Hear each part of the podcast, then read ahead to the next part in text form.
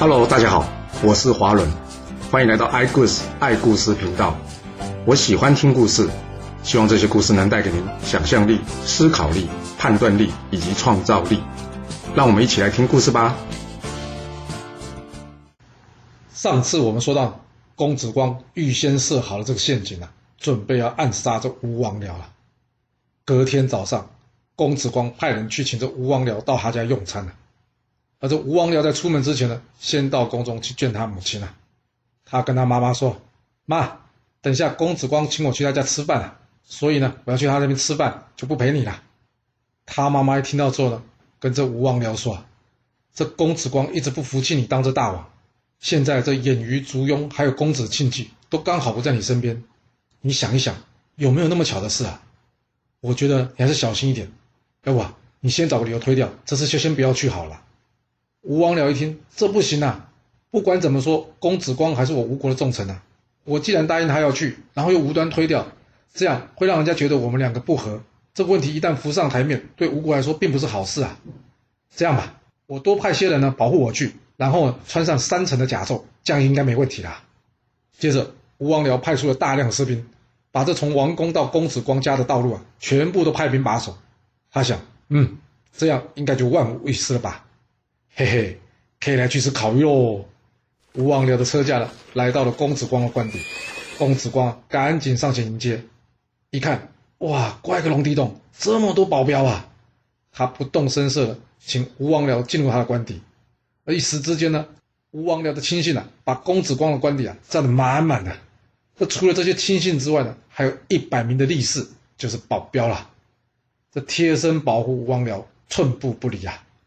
我的老天啊，这公子光的官邸是有多大？一下子要塞进这么多人，那这饭还能吃吗？还不止这样，所有上菜的人呢，全部都要收身，并且让他们跪着上菜，以防他们突袭吴王啊！哦。这吴王僚的防备也太森严了吧？那专诸要怎么下手呢？没多久，这公子光假装说他脚痛，要先下去重新包扎一下他的伤口，所以暂时离席了。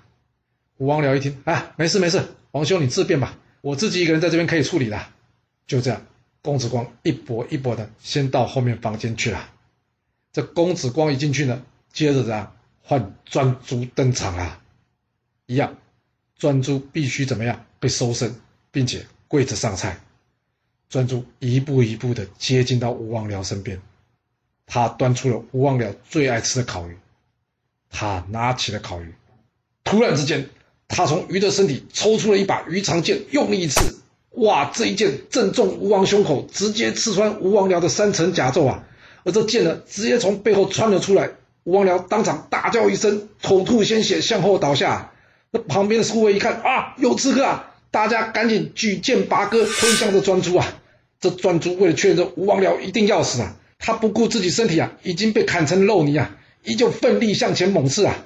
直到他看着这吴王僚用着这恐惧的眼神躺在这血泊之中，再也没有气息，他才力尽而死啊！而这专诸刺吴王僚的事呢，最后登上了《刺客列传》的第二名，也是《刺客列传》中。第一名成功击杀目标的刺客啊，那你还记得《刺客列传》第一名的刺客是谁吗？就是挟持齐桓公要他道歉的鲁国大夫曹牧啊。这公子光在后面一听到前面乱成一团了，他立刻叫这预先埋伏的甲士啊，全部冲进去，与这吴王僚的甲士啊，开始怎么样厮杀成一团了。这一边是成功刺杀吴王，准备夺位啊，而另外一头则是刚刚失去老大，群龙无首。这结果啊，早就已经能猜出来了。吴王僚的假设逐步败退，而外面街上的伍子胥也率领士兵啊击散这些守卫的士兵。公子光在伍子胥的接引下，立刻入宫召集大臣。他告诉大臣们：“我不是想要抢吴王僚的大位，而是因为吴王僚背弃祖先遗命，没有将他位置传给季札，所以我才会举兵除掉他的。”说真的，这种鬼话谁信啊？那既然没人信，为什么还要说出来呢？因为总是要给支持的群众一个合理的说法吧。那听清楚哦，是说法不一定是事实哦。公子光告诉大家，这大位由我暂时代理，等季札回国之后，我会交给季札的。接着，他厚葬吴王僚，任命专诸的儿子专义为上卿。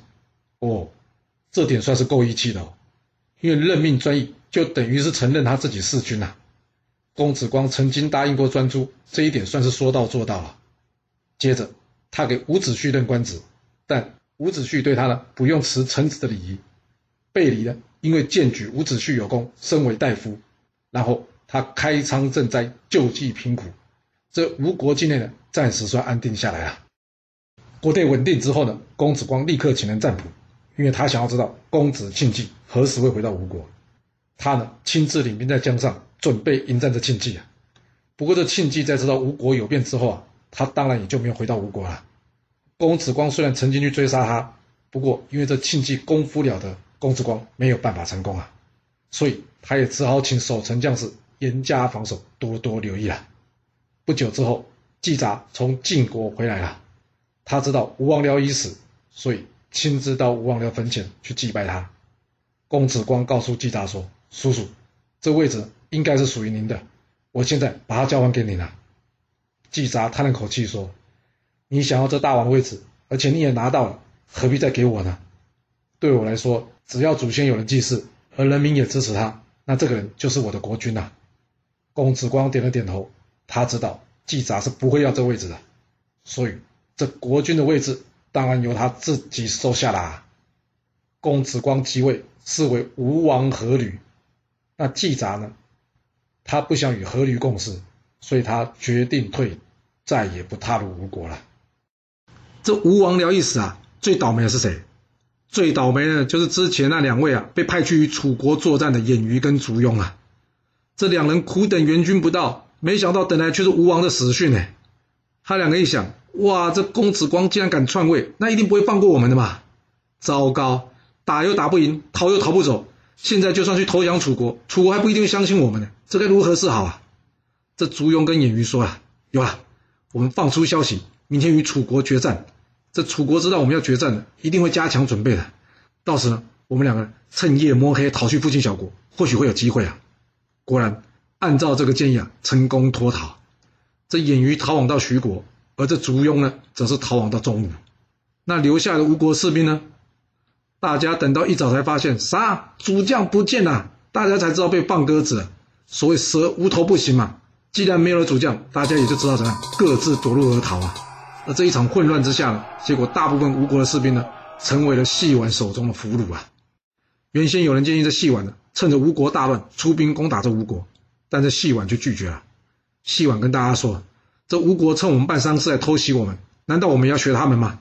这场仗就到此为止吧，大家随同我班师回国吧。”就这样，细婉以及沈尹虚两人呢，一同班师回到楚国。那楚昭王对于细婉的表现以及后续的处理方式啊，表示非常的赞赏，所以啊，他大大的奖赏这细婉，并且将这吴国抓来的俘虏啊，一半的分给他。这本来是件好事嘛，但没想到的是啊，却引来了另外一场灭门血案啊。这怎么说啊？这楚昭王赏这细婉没有问题啊，有问题的是，一旁的大臣费无忌啊，那看在眼里啊，非常的嫉妒，所以呢，他想出了一个方法。要来陷害这细婉那这费无忌会使出什么样毒计来陷害细婉呢？费无忌找来这燕将师啊，他跟他说：“哎，我看这细婉越看越不顺眼，我想找机会除掉他，你有什么方法？”就这样，两人你一言我一语的，经过一番讨论之后，他们共同决定了一条毒计。他们先去找这令尹南瓦，跟他说：“这细婉呢，想要请你去他家吃饭。”南瓦一听，没问题啊。时间决定好就跟我说一声吧，我一定赴约的。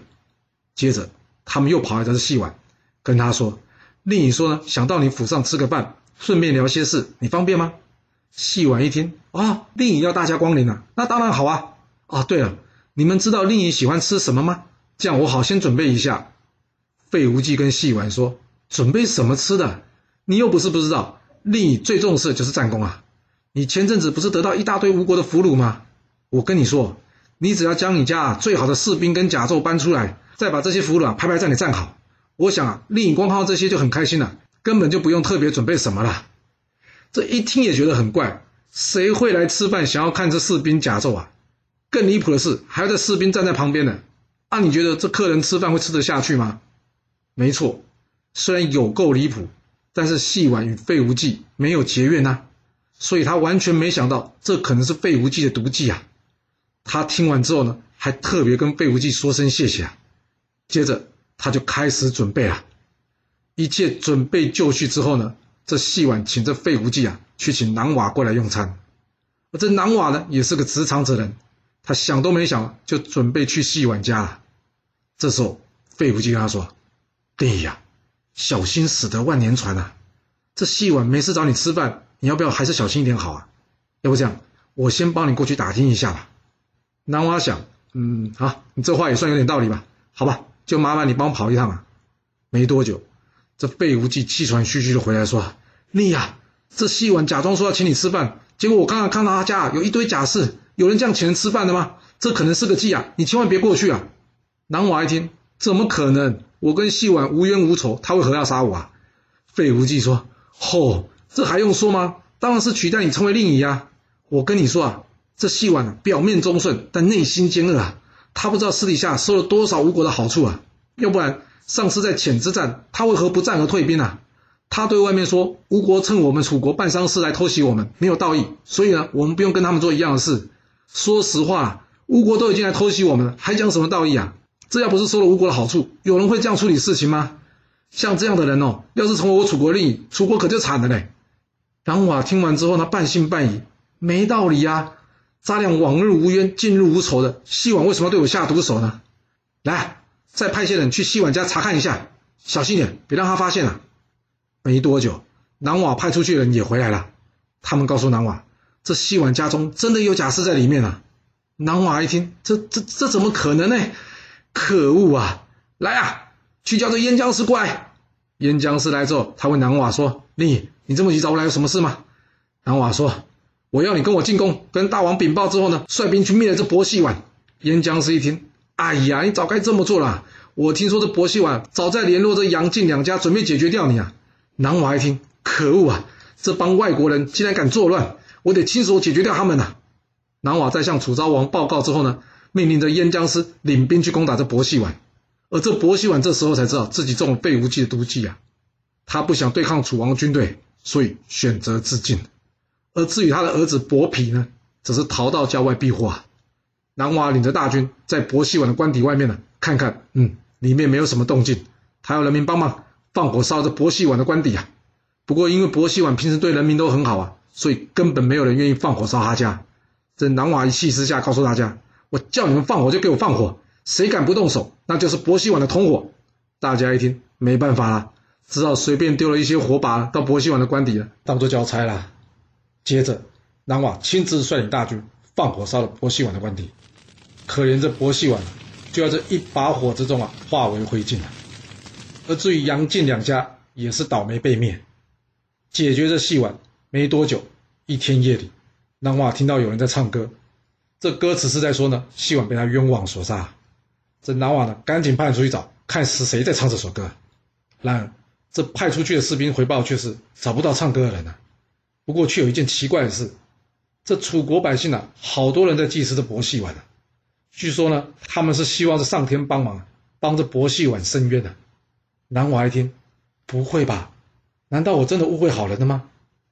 经过一番打听之后啊，南瓦才发现，哎，糟哎，他好像真的是误会了戏碗呢。但这该怎么办呢？人都死，而且都烧成灰了，他还能做什么呢？这时候，大夫沈雨虚来见这南瓦。他告诉南瓦说：“令尹啊，伯希婉的事啊，已经造成楚国人民私底下都在诅咒你啊！你难道还不知道这件事吗？你身为令尹，要是将来国家爆发战事，外有强敌，而内却没有百姓支持，这楚国不就危险了吗？你得赶紧处理这件事啊！”南瓦说：“我也想啊，但是伯希婉已经死了，人死不能复生啊。”沈尹虚说：“令尹，不是要你让伯希婉复生，而是报仇。报仇？”这话把南瓦听懵了。这杀伯希婉的不就是他自己吗？沈宇虚说：“当然不是叫你自杀啦！你之所以会杀伯希婉，难道不是因为费无忌在那边进谗言所造成的吗？这费无忌以及燕将师，先是叫先王违反人伦，抢夺自己儿子的老婆，接着害死太子伍奢等人，这次更害死了这伯希婉及杨晋两家。其实最该死啊，就是这种祸国殃民的小人，你说是吧？”南娃一听，嗯，没错，都是这两个小人的错。司马啊！你这是帮了我一个大忙啊！你愿意帮我一臂之力除掉这两个小人吗？沈尹戌说：“这有什么问题啊？只要为我楚国好，我一定全力以赴啊！”这沈尹戌呢，先叫人到城中放话说：“杀薄熙婉都是费燕两人的毒计啊！现在令尹要为楚国除奸，大家又是愿意的话，就跟我一起来吧。”接着，城中居民在沈尹戌的招呼下呢，全部冲向费燕两人的官邸啊，将这两人给抓了起来。而这南瓦呢，在最后怎么样？长剑一划，将这两个人的人头全部都给砍了。而至于他们的官邸呢？当然不用得到南瓦下令了，这城中百姓已经放火把它给烧了。正当楚国在大型杀戮的同时，而另外一头，刚刚夺得吴王宝座的吴王阖闾，却准备要在历史上崭露头角了。吴王阖闾直接打开天窗说亮话，跟伍子胥说：“我想要称霸天下，可惜我这吴国地势又低，又有海水倒灌的问题，导致谷仓不足，可耕作的田地不够，也没有坚固的城池可攻防守。”以至于人民没有坚强的信念，你说这些问题你有办法解决吗？伍子胥心里想，不管怎么说，我都是外国人，加上我是为复仇而来，这吴国之内一定会有很多反对我的人。要是吴王阖闾无法坚定意志支持我，那这些改革最后难免会成为泡影。所以他一开始再三推辞，不愿意为阖闾提出策略。不过在阖闾再三坚持的邀请下，伍子胥知道，这阖闾就是他要找的，可以帮他复仇的人呐。所以，他最后决定放手一搏，决定帮阖闾一把。他向阖闾建议：凡事由近而远，由内而外，我们要先建立城池，让人民有地可守；接着新建粮仓，储存粮食，训练军队，让大家平日可以防守家园，战时能够出去应战。这听起来好像有点笼统哦。这样做，吴国就能强大吗？应该不止这样吧。相信伍子胥在吴国的制度上，应该是有提出一些作为，或是利用他过去自己的经验，协助吴国建立起制度，让吴国国政呢逐步步上轨道。不过呢，可能这些制度呢并没有太多的创新，所以就比较没有被人提到了。倒是有一件事呢是被大家关注的，就是这著名的姑苏城啊，就是在这伍子胥规划之下所兴建的。有了这座坚固的城池，并且在解决掉水患及增加可以耕作的土地之后呢。吴国开始走向了富强之路了。由于这鱼肠剑呢是当初刺杀吴王的凶器，阖闾觉得这把剑是个不祥之物，所以呢他决定把它收藏好，不再使用。他另外呢请人去找铸剑名师，想要重新打造一把宝剑。那他找到了谁呢？他找到了非常有名的铸剑师干将，以及他的妻子莫邪。而这莫邪呢，据说就是铸剑大师欧冶子的女儿。那干将跟莫邪。有没有帮阖闾造出宝剑呢？有的。传说因为这铸剑的过程不顺利啊，最后这莫邪投入这剑炉自尽，两把宝剑才诞生出来啊。第一把诞生的是雄剑，雄的啊就是男生的剑的意思啊。这铸剑师将它命名为干将，而第二把则为雌剑，也就是女生的意思啊，以干将的妻子莫邪为名。干将将莫邪剑献给了吴王阖闾。这阖闾拿着剑一划，吭的一声，哇！一旁虎丘上的大石头啊，当场应声被劈成两半。